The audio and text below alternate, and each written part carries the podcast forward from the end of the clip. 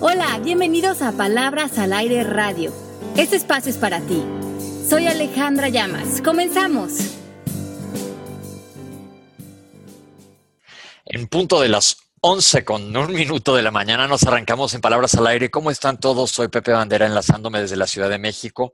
Muy contento, muy feliz de estar hoy con ustedes. Como dice Ale, un miércoles más. Mando saludos hasta Miami, que están Ale, está Melanie y vestida de rojo está Mari. Hola. Oye, espérate, Pepe Bandera. Tenemos, estamos de celebración porque hace un año de benigno. Exacto, hace un año fue cuando me encontraron mi tumor del, intestino y ayer me tocaron hacer estudios y quedé perfectamente limpio, no hay absolutamente nada, entonces estoy que pongo un huevo de feliz. Qué lindo. y este, o sea que a todo mundo les recomiendo que se haga una colonoscopia. Si tienen de verdad más de 45 años, es importante hacérselo. Acuérdense que a mí me lo agarraron todo súper a tiempo. Y pues qué mejor que cuando tienes algo, porque como les comenté el otro día, las cosas suceden yo soy alguien que me cuido y demás, pero igual te pueden pasar cosas, agarrarlas a tiempo y que se resuelvan. Sí, exacto. Entonces estamos de fiesta aquí en Palabras al Aire, celebrando la salud, la felicidad, este momento presente. Yo, bueno, un honor, como todos los miércoles, estar con Melanie, que te adoro, Mari, que es mi media naranja, Pepe, que sabes lo que te quiero en esta vida, y todas las personas que nos escuchan. Eh, pues, hay que acordarnos, ¿no? De todo lo que nos queremos, porque eso es, es muy lindo en la vida, reconocer la fuerza que te da el amor y la gente que te rodea. Ale, pero yo soy tu media naranja y a, y a Mari la adoramos. Es que Mari es mi media naranja de equipo cómplices de trabajo. ¿Y tú? Su media toronja. Exacto, ok, ok. Oye, hoy tuve que aplicar un poco de coaching en la mañana porque, bueno, pues de como de seguimiento y todo esto te hacen varios estudios, ¿no? El grande fue ayer, que es la colonoscopia, que es un caía anestesia y demás, pero fui a una resonancia magnética y duras mucho rato ahí, entonces dije, bueno, voy a tratar de meditar. Duré como hora y media en la máquina esta que suena como una matraca. Y este, y sí, la verdad, la gran parte del tiempo pude poner mi mente bastante en paz, o sea que sí se logra, acuérdense que yo siempre traigo un hámster corriendo con en una ruedita en la cabeza, y luego ya nada más se me volvió hacia el final a decir que decía, ya, ya, ya, y no te dejan moverte, y estaba ya como fakir, ya sabes que te quieres mover, entonces ya me desesperé un poco, que también se vale. Sí.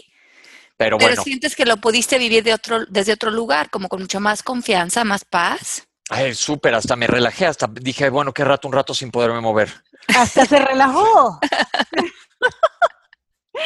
Sabes, Pepe, me acordé de ti el otro día porque tuve una amiga que fue para un retiro este, de meditación 10 días en silencio.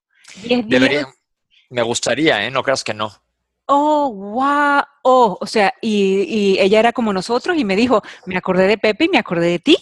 Este, que no le era fácil meditar y, oye, increíble, sin poder hablar, sin poder tener ni celular, ni un libro, ni un journal, ni un ah, ni contacto visual. ¿Y qué dijo, eh? ¿Cómo le fue?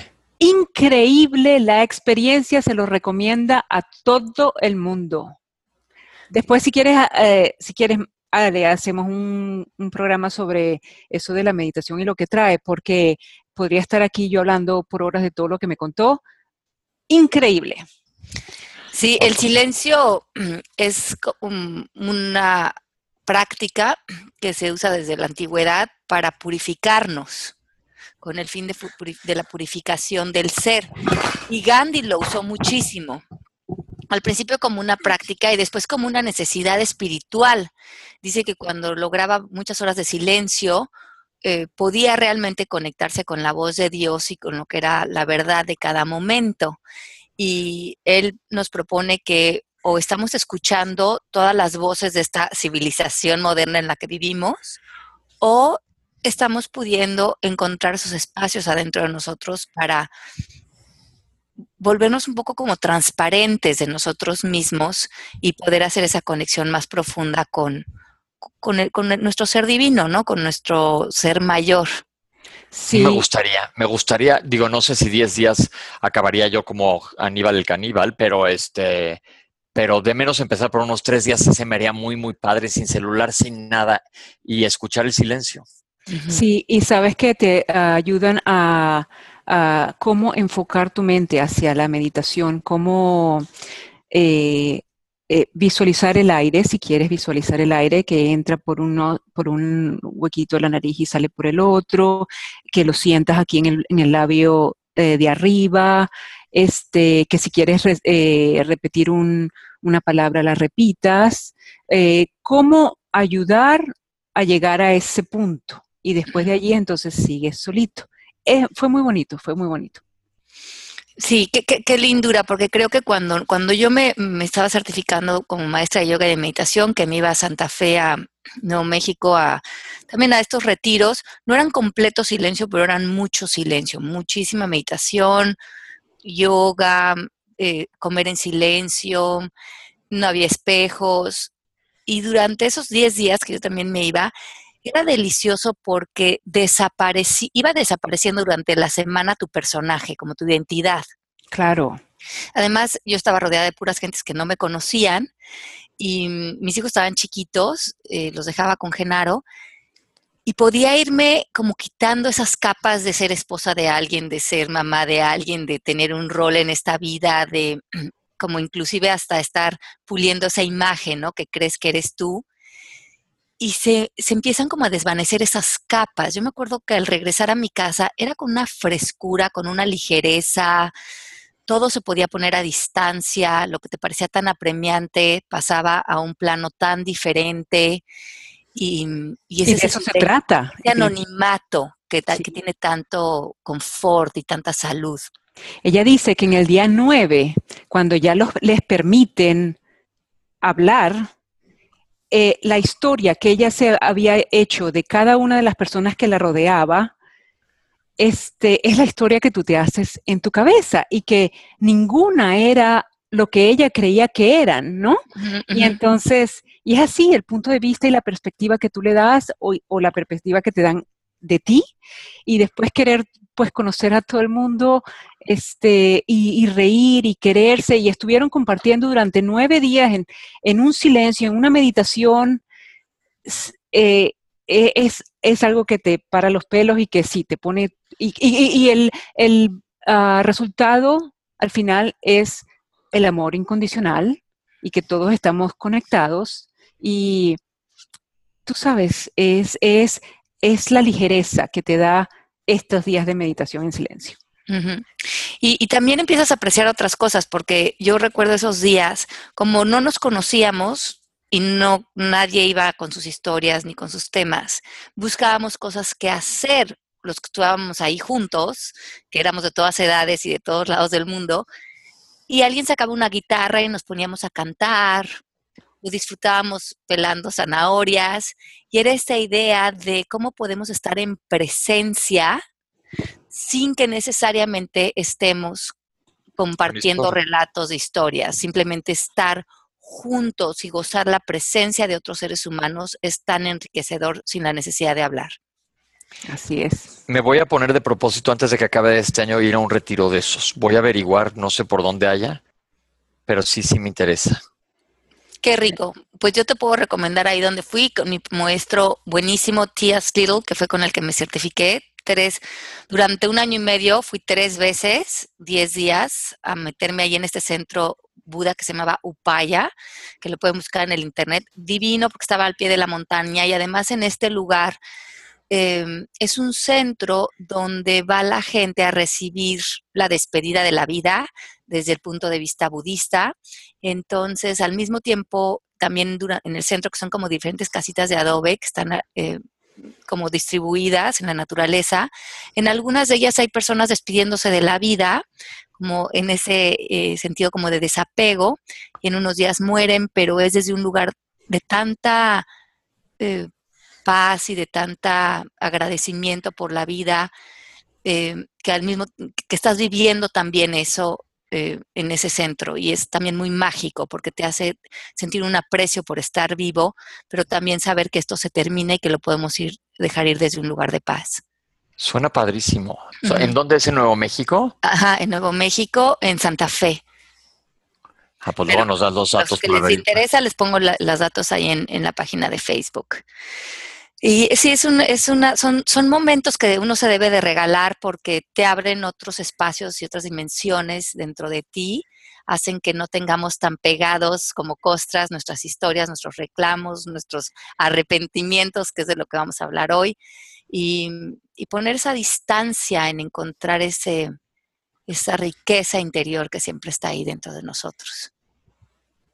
Wow, qué, qué, qué, padre, qué padre. Pues habrá que, hay que irle buscando. Eh, ya tenemos aquí algunos, algunos comentarios. Nos saludan. Hola a todos los que nos saludan. Dice Yaret, ya me inscribí a la certificación online con ustedes, pero mi exnovio me empieza a decir que por qué eso, que si no estoy trabajando primero necesito generar dinero para poderme pagar el curso. Yo estaba totalmente decidida. Lo que no logro entender es por qué los comentarios de la gente me hacen dudar. Y gracias, pues porque tú les das fuerza. Claro, porque puede ser que él en su camino, para él esto que tú estás haciendo no tiene sentido y está bien. Probablemente eh, para él están apareciendo otras cosas que para él tienen sentido. yo creo que cuando vamos en el camino de la vida, el respeto es muy importante. Ir aprendiendo que como pareja no necesariamente los intereses de la otra persona tienen que ser los tuyos ni viceversa pero que si tú tienes ciertos intereses y ciertas búsquedas que para ti son importantes, es muy legítimo que se mantengan en tu intimidad, que sean tuyas, que sean acerca de ti y que mientras que para ti tengan sentido, ni siquiera es necesario estarlas comentando con, con otras personas. Si nos preguntan si tienen interés de lo que estamos haciendo, qué rico lo compartimos, pero si no, muchas veces estas cosas son nuestras y nos hacen sentido a nosotros. Exacto. Eh, pues es bien interesante esto porque hablando de este tema, yo lo veo mucho con mis estudiantes que a veces se quedan mirando el pasado, arrepentidos de no haber tomado una decisión o de haberse equivocado en algo o pensar que algo podrían tomado un camino en vez de otro. Y eso nos tiene la mirada en, en el pasado. Y estudiando este, este tema para el día de hoy, me topé con este cuento que habla de un monje que se dedicó durante años a transcribir textos antiguos que hablaban de cómo llevar la vida de los monjes y toda su filosofía. Entonces, durante años, sin regresar a los textos originales, solamente se dedicó a transcribir el material y todos estos monjes seguían estas filosofías y las reglas que él escribía. Y un día, por curiosidad, se va a ver los textos originales y se da cuenta que se equivocó y que tradujo, desde el texto original se tradujo la palabra celibato por celebración. durante años los monjes pensaban que tenían que seguir el celibato y el texto original decía que no, que tenían que seguir la celebración. Con razón. Con razón. Entonces, él estaba arrepentido y se sentía culposo de la vida que habían llevado todos los monjes de celibato. Y, es un cuento chistoso, pero es muchas veces lo que nos pasa. No nos damos cuenta de algo, nos equivocamos en algo y a lo mejor esto tiene consecuencias para uno y para otro, si esta es solamente una metáfora. ¿Y, cómo le hacemos para, para salir de eso, para mirar hacia el frente y muchas veces también para sanar o movernos a la responsabilidad de aquello que hicimos y movernos adelante? ¿Ustedes cómo les ven ese tema? ¿Tienen, ¿Sienten que tienen arrepentimientos o remordimientos o culpas de algo del pasado? Yo la verdad tengo, casi no. No, la verdad sí me siento alguien súper afortunado, como que dije, ya, pues ya pasó, ya, he aplicado mucho la historia del, del japonés y no, no me arrepiento de mayor cosa. Entonces creo que este tema, tú Mel. Y yo estaba cuando hablamos de que íbamos a hablar de ese tema, este, yo creo que me he arrepentido a veces de haber dicho cosas que, o bromas pesadas o ese tipo de cosas, lo que más me arrepiento yo, pero ah, de hecho así eh, de hecho, no, porque creo que me gusta quien soy hoy y todo lo que he hecho pues me ha llevado hasta el día de hoy, pues. ¿Qué, Pepe? ¿Qué nos ibas a comentar? No, que sí hay veces que de repente cuando me enfurezco algo y digo algo horrible, ahí sí me arrepiento, digo, ching, ya no lo debí de haber hecho, pero pues luego ya me vale. Exacto. Pero, pero sí, sí, sí, sí me pasa. Oye, estudiando este tema, me encantó esto que leí de una persona que pone, lo que pienses del pasado, ya sea algo que te haga sentir muy mal o algo que te haga sentir muy bien, tienes la razón. O sea, lo que tú escojas pensar, para ti se va a volver tu verdad. Claro. Entonces, estás en lo correcto. Si dices, fue la peor decisión, ¿cómo pude haber hecho eso? Me siento fatal y esa se vuelve tu verdad, pues estás en lo correcto. Porque vas a encontrar todas las evidencias para hacerte sentir así. Pero si dices, fue una gran lección, puedo reparar, me voy a mover al presente, voy a hacerme responsable, voy a ver cómo eh, traigo esto que ya no tengo en mi vida y lo recupero, eh, de, a lo mejor de otras maneras, también tienes la razón. Y eso me parece tan sano del pasado. Lo que pienses del pasado, elígelo, porque donde te quedes vas a encontrar una verdad, porque no hay verdades absolutas. En el momento en que tú le pones ese poder, así lo comienzas a vivir. Ok. Entonces, en coaching decimos que cuando nosotros hemos pasado la vida, muchas veces nos juzgamos de cosas que hicimos o dejamos de hacer por lo que ya sabemos hoy de nosotros, o también por la fuerza emocional, la visión del mundo y la perspectiva que ya tenemos, o porque también ya supimos qué pasó, qué consecuencias sucedieron con, las acciones que tomamos en un momento dado. Pero en ese momento, cuando tomamos esa decisión, por nuestro cuerpo emocional, por lo que sabíamos, por la perspectiva que teníamos, muchas veces por nuestras carencias, nuestros miedos, nuestra limitada perspectiva, muchas veces porque nos sentíamos solos, porque nos sentíamos confundidos, porque tenemos eh, espectros muy limitados de muchas cosas casi todo el tiempo. Y desde esas limitaciones tomamos nuestras decisiones. Entonces es muy injusto que pase la vida, que ya veamos las consecuencias de las cosas, que a lo mejor nos sintamos más maduros, más fuertes, en otra situación, a lo mejor económica, emocional, social, y ya desde esta silla, volteemos a ver a la persona que cuando teníamos 20, 14, 18 o 25 y le digamos, ¿cómo es posible que tomaste esa decisión? ¿Cómo es posible que no pudiste ver las consecuencias? Y entonces estamos como desmeritando a la persona que éramos en ese momento y las capacidades que teníamos, pero también ya utilizando eso para pasarla mal en el presente. Parece que una persona que se recrimina mucho es una persona que tiene altas expectativas de sí mismo que está buscando la perfección de alguna manera y que se exige a sí mismo lo que en un momento dado no le exigiría a otras personas. O sería mucho más dócil a lo mejor con sus amigos o familiares que con las eh, maneras en que se recrimina a sí mismo. Está fuerte. sí. Porque estás cargando cosas, estás cargando, arrastrando. Eh, entonces, si ustedes creen que en este momento ustedes vienen cargando cosas o, tienen alguna culpa, que nosotros ya saben que en, coaching las culpas ya eliminamos esa palabra de nuestro vocabulario, ahora sí que gracias a Dios, porque las culpas tienen que ver con el pasado y tienen que ver con una historia. Y en coaching decimos que el pasado se puede cambiar y se puede transformar. Y a lo mejor ustedes dicen, no, pues, ¿cómo? ¿Cómo, cambio lo que ya pasó? Lo que no podemos cambiar son los hechos, esos se vuelven lo que son. Pero pelearnos frente a un hecho ya es, como ahora sí que como dice Byron Katie, es perder solo el 100% de las veces. O sea, pelearnos contra lo que es la cruda realidad no tiene ningún sentido. Ya, bye. Bye. Exacto. Y la historia que venimos cargando acerca de lo que yo pienso que pasó, esa la podemos cargar.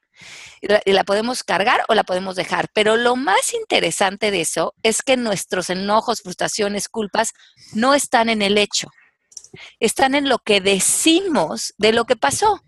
Y frente a ese decir tenemos muchísimo poder. Entonces, por ejemplo, ¿cómo le podemos aconsejar a Verol que dice, el lunes, por ejemplo, le envié al hombre que amo después de un mes de no saber de él, le envié una canción que no podía evitar que le escuchara y a dos minutos de hacerlo quise evitar que le llegara. Me apoyé de búsquedas para evitar que le llegara el mensaje de WhatsApp. Todos hemos hecho eso. Y, también, eh, como que también pensar que todo está en el orden perfecto de las cosas.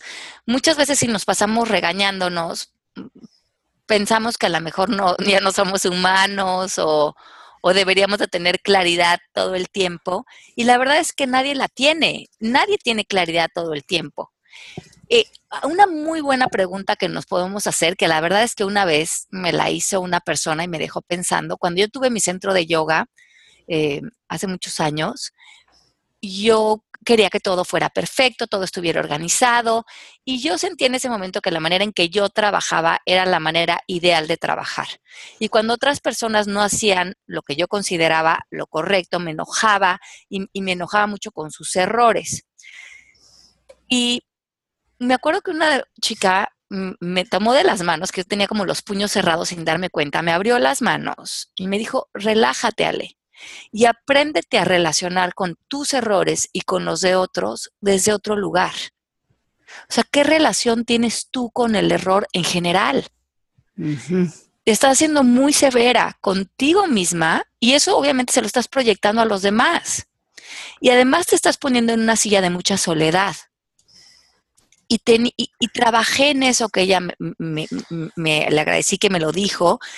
Y, he trabajado en suavizar esas posturas que además, como ella dice, te ponen en una silla donde te separan de otros.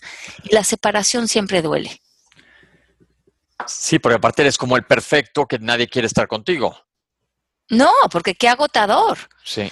Qué agotador que, que, que además tú te empiezas también a volver ciego de tus propios errores porque te empiezas a tener esta como necesidad de sentir que tú todo lo haces bien. Claro. Y, después, eh, o cuando te das evidentemente cuenta que te equivocaste en algo, te puedes quedar ahí estacionado eh, dándole vueltas en cómo puede ser que yo me equivoqué, porque a lo mejor tú mismo has puesto estas expectativas muy altas en ti. Y yo también creo que nosotros debemos ser congruentes con nuestras palabras porque, como nos lo dijo Oprah en aquel uh, curso que hicimos, Ale, este, si confiamos en Dios, pues confiamos en Dios. No podemos estar peleando con todo lo que este, Dios ha hecho o ha creado para nosotros. Si si confiamos en que este mundo es amigable, pues tenemos que de alguna manera aprender a fluir con todo lo que nos pasa porque el mundo es amigable y como hemos dicho antes, no, entendemos o no tenemos que por qué entender el, ah, el, el fondo de todo lo que nos pasa, pero simplemente de alguna manera estar en paz con lo que sucede, ¿no? Así es. Con lo que es. Con lo que es, sí. me,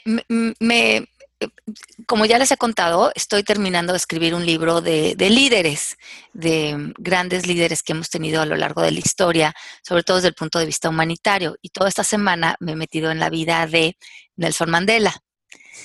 Y hoy en la mañana estaba viendo una entrevista que le hicieron a un guardia que estuvo con él 18 eh, años en esta prisión, eh, que era la prisión donde mandaban, era en una isla era la presión de más alto eh, seguridad. seguridad, donde ponían a los criminales más buscados, ahora sí que casi por, por el gobierno, los más peligrosos. Y Nelson Mandela lo, metieron, como ustedes han de saber, 27 años en prisión, salió hasta los 70.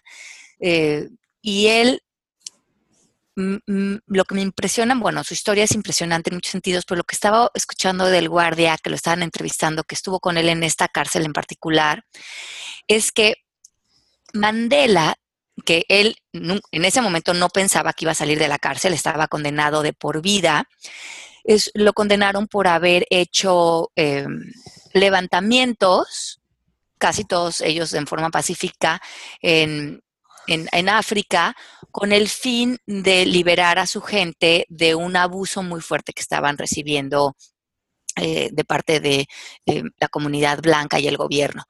Entonces, él en realidad estuvo a 27 años en, la cárcel por tratar de hacer un bien para su comunidad. Por lo tanto, cuando le pidieron que se arrepintiera o que no aceptara la pena de muerte, porque lo habían tratado de condenar también a esto, él dijo que no, que él la recibía feliz, o sea, que él la recibía en paz, porque él no se arrepentía de que había actuado desde sus convicciones. Y si eso era el castigo que él debía recibir, él estaba dispuesto a, no vivir ese arrepentimiento. Y eso me pareció muy interesante con el tema de hoy, porque y que también lo leí por otros lados, que cuando nosotros estemos por tomar una decisión, decidamos si hay amor en esa decisión. Porque nos podemos equivocar, pero cuando nace del amor, entonces decimos, bueno, no salió como yo quería, pero antes de decidir pensé que era lo más amoroso para mí, para otros, y a lo mejor fue un error, a lo mejor no salió bien o no tuvo los resultados que yo esperaba, pero mi intención fue la del amor. Y esa, eso sostuvo durante todo ese tiempo a, Mandela, en la cárcel, y él decía, decía el guardia que en la cárcel él tenía algo que le llamaban el Mandela Effect que mandaba a los guardias más racistas, los mandaban a la cárcel, en una cárcel donde los maltrataban, casi no tenían derechos, eh, no tenían, no podían hablar, les ponían shorts cuando tenían muchísimo frío, no recibían correspondencia, eh, podían solamente tener una visita una vez al mes.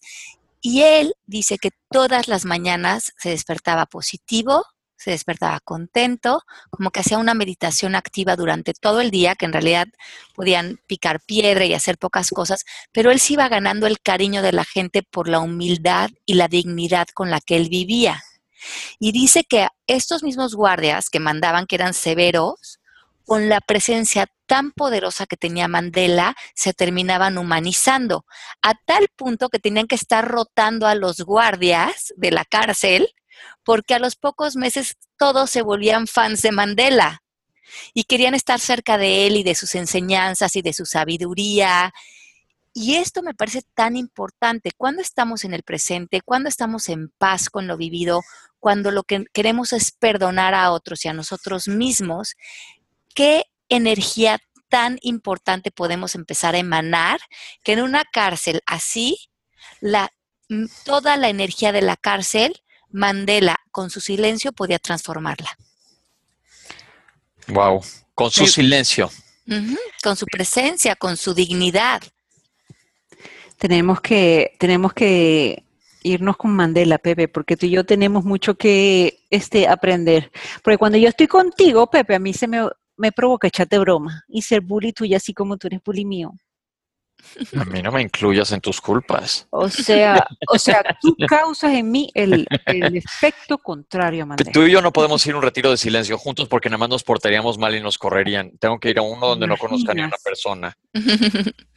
Pero yo sí estoy convencido de que muchas veces cuando más estás en silencio, primero te vienen todas esas, preguntas. Inclusive puedes ahí analizar esas culpas que traes de atrás, ¿no, Ale? Sí, y, y, que ese es el chiste, porque como que todos vinimos a sanar y aprender a amar. Yo creo que ese es el propósito de la vida y, encontrar nuestra felicidad en eso. Y ahora en serio, Ale, yo creo que eso es lo que tú este, emanas. Eh, y eso es y yo creo que eso es lo que tú consigues con todos estos eh, programas de radio, tu certificación, tú le das paz a mucha gente. Mm. Bueno, pero yo creo que finalmente, como, como también decía Gandhi, cuando para nada yo me compararía en ningún momento con ninguno de estos dos hombres que me parecen unos maestros extraordinarios y poder estudiar sus vidas y cómo lograron ser las personas que se volvieron para mí, se me cae la baba, me siento honrada de poderlos estudiar, poder escribir un libro de ellos y como escribí la introducción del libro, se me parece tan las palabras a veces son limitantes para poner en un libro los grandes espíritus de los que he estado escribiendo en los últimos meses. Y sí siento que este libro me ha transformado. Siento que, mm, no sé, siento que la vida desde los últimos meses que he estado escribiendo este libro, estas personas y tratar de ponerme en su piel y su presencia y, ver desde dónde podían entender la vida. He llorado con ellos, me, dieron ganas de llorar. He visto películas y me he puesto a llorar con ellos. No sé, la grandeza de ellos me ha transformado en estos meses y no les tengo más que agradecimiento porque todos ellos están muertos y los siento tan vivos adentro de mí y, y ver la capacidad humana que tenemos los seres humanos y estas personas como la han manifestado, me parece, se me enchina la piel, o sea, me parece Creo que todos deberíamos de estudiar a estas personas y saber la grandeza que puede vivir en un ser humano. Es impresionante. Ale, ¿qué determina? A ver, una pregunta va a estar muy difícil. ¿Qué crees que determine eso? Que un ser humano brille así. Pues mira, yo creo que hay muchísimos factores, eh, pero yo creo que en el fondo es una gran convicción empapada de una profunda valentía eh, unas ganas de verte más allá de ti, de ver que eres parte de un todo y tomar una responsabilidad frente a eso. y yo creo que el común denominador, mucho de estas personas, era que veían que en verdad estas palabras que a veces las usamos sin, el peso que tienen, que son el, amor y la paz y la compasión por otros seres humanos, ellos no lo veían de manera teórica. Veían como esto es lo único verdaderamente real y por lo único que realmente vale la pena vivir. Y, y, la mayoría de ellos lo que decían en común es que estaban todos dispuestos a vivir y a morir por estas causas, pero ninguno de ellos a matar por ellas. O sea, los movía su causa al 100%. Es que te voy a decir una cosa que me hace ruido. Esto funcionó increíble en gente que lo ha hecho para bien, pero hay gente convencidas en causas, aquí decimos que no juzgamos, pero causas que a lo mejor no son tan buenas. Sí. Y también hacen eso y dices, qué miedo. Por ejemplo, lo veo con la historia de Hitler. Obviamente todo el mundo lo tenemos, digo, espero que la mayoría de la gente pensemos que lo que hizo pues no fue una cosa adecuada, me parece terrible, ¿no? Pero era una persona muy inteligente, eso definitivamente, que logró mover masas para llegar a hacer lo que hizo. Exacto, claro, entonces tú tienes que ver en el fondo cuál es tu intención y fíjate que eh, estudiando de estas personas eh, hay una cuestión interesante. Por ejemplo, Martin Luther King tenía una, que también lo tenía Steve Jobs, tenían esta cualidad muy específica para dar discursos. Y lo que podían hacer es que movían las emociones de las personas de tal manera, y, tiene un eh, nombre este efecto, que haces que las personas se conecten con su punto emocional de tal manera que ya no analizan analíticamente lo que les estás diciendo. Entonces los puedes mover por sus emociones a que hagan un poco lo que le estás influenciando que quieran que hagan, porque la mente ya no lo cuestiona. Entonces, esto que tú dices, esa cualidad la tenían Martin Luther King y Steve Jobs en diferentes áreas, pero también la tuvo Hitler. Exacto. Entonces eran la misma eh, cualidad. Pero todo depende de dónde venga, como tú dices. Entonces, volviendo un poco a, cómo manejar esto, si es que están atorados en viendo la vista al pasado, hay dos espacios en los que la culpa se puede atorar, dos emociones, y son el enojo y la tristeza. Si ustedes están sintiendo como este arrepentimiento, probablemente están estacionados en alguno de los dos. El ejercicio que podemos hacer para empezar a liberarnos es hacer una lista de escriban todo lo que piensas que te da tristeza de lo que pasó y escríbelo, todo, todo, todo, sácalo. Una vez que ya sientes que ya no hay ni un pensamiento que tengas relacionado con la tristeza, escribe todo lo que te enoja de lo que pasó y sácalo todo. Y probablemente van a experimentar ahí emociones. Pero lo importante, como hablamos también en nuestro podcast de dejar ir, es que podamos dejar ir estas emociones. Entonces, muchas veces por lo que no hemos soltado nuestra vista al pasado, es que se han quedado como nubes de emoción adentro de nosotros.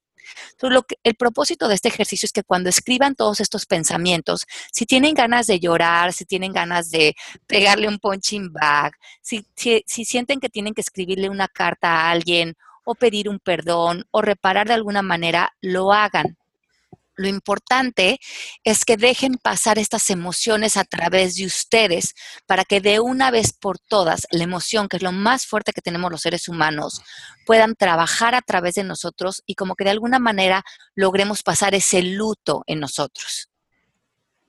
Me gusta. Mm. Sí, porque aparte es importante vivirlo, pasarlo, dejarlo que fluya.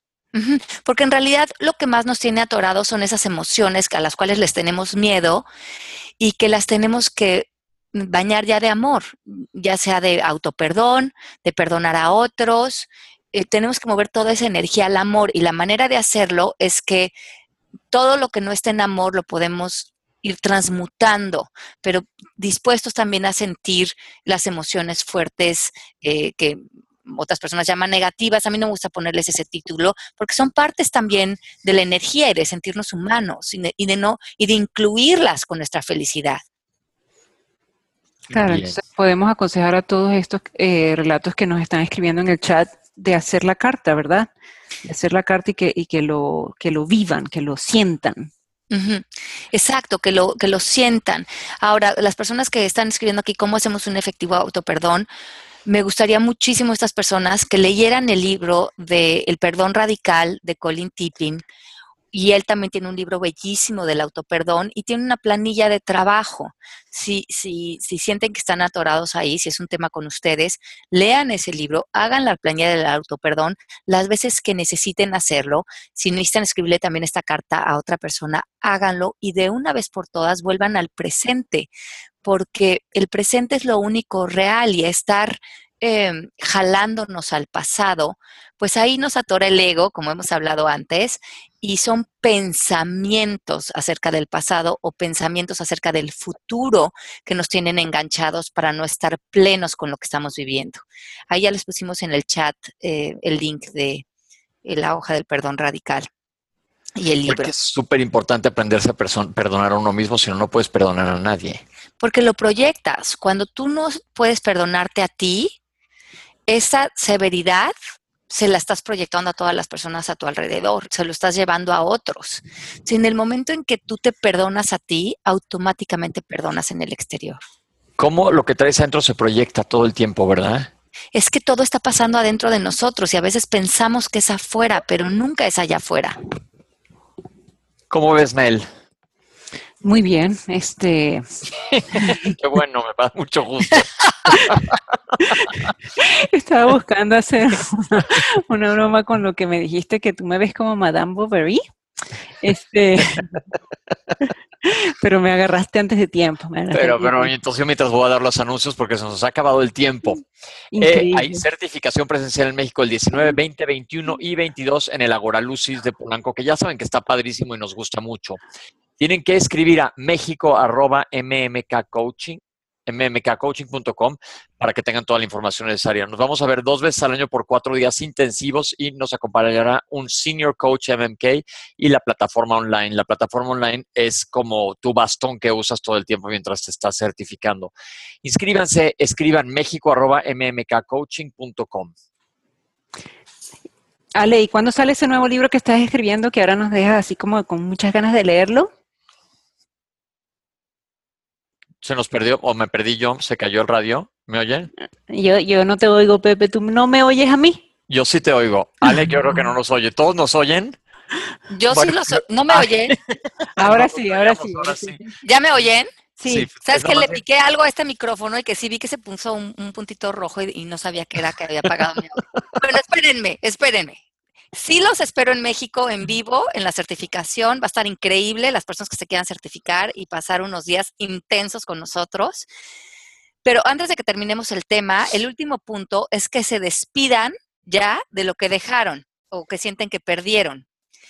Que el dolor, que sepan que es una reacción natural cuando tenemos una pérdida, pues a lo mejor de un sueño, de algo, de alguien, de una oportunidad. Aquí nos están poniendo en el chat a lo mejor de una persona pero tenemos que hacer este dolor productivo, que, lo, que lo volvamos salud, que nos podamos despedir, despedir, ponernos en paz y que muchas veces eso que dejamos ir, lo, podamos, lo podemos después sustituir por otras personas, por otras experiencias. Por ejemplo, el otro día yo estaba pensando que estaba extrañando mucho a mi abuelita que tuvo una posición tan importante en mi vida que, que, no sé, es una mujer que admiré tanto, que quise tanto y desde que se murió, la extraño.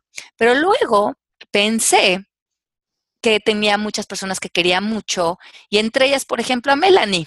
Entonces, en ese momento que estaba yo con la lagrimita, le escribí un mensaje a Melanie, no sé si te acuerdas.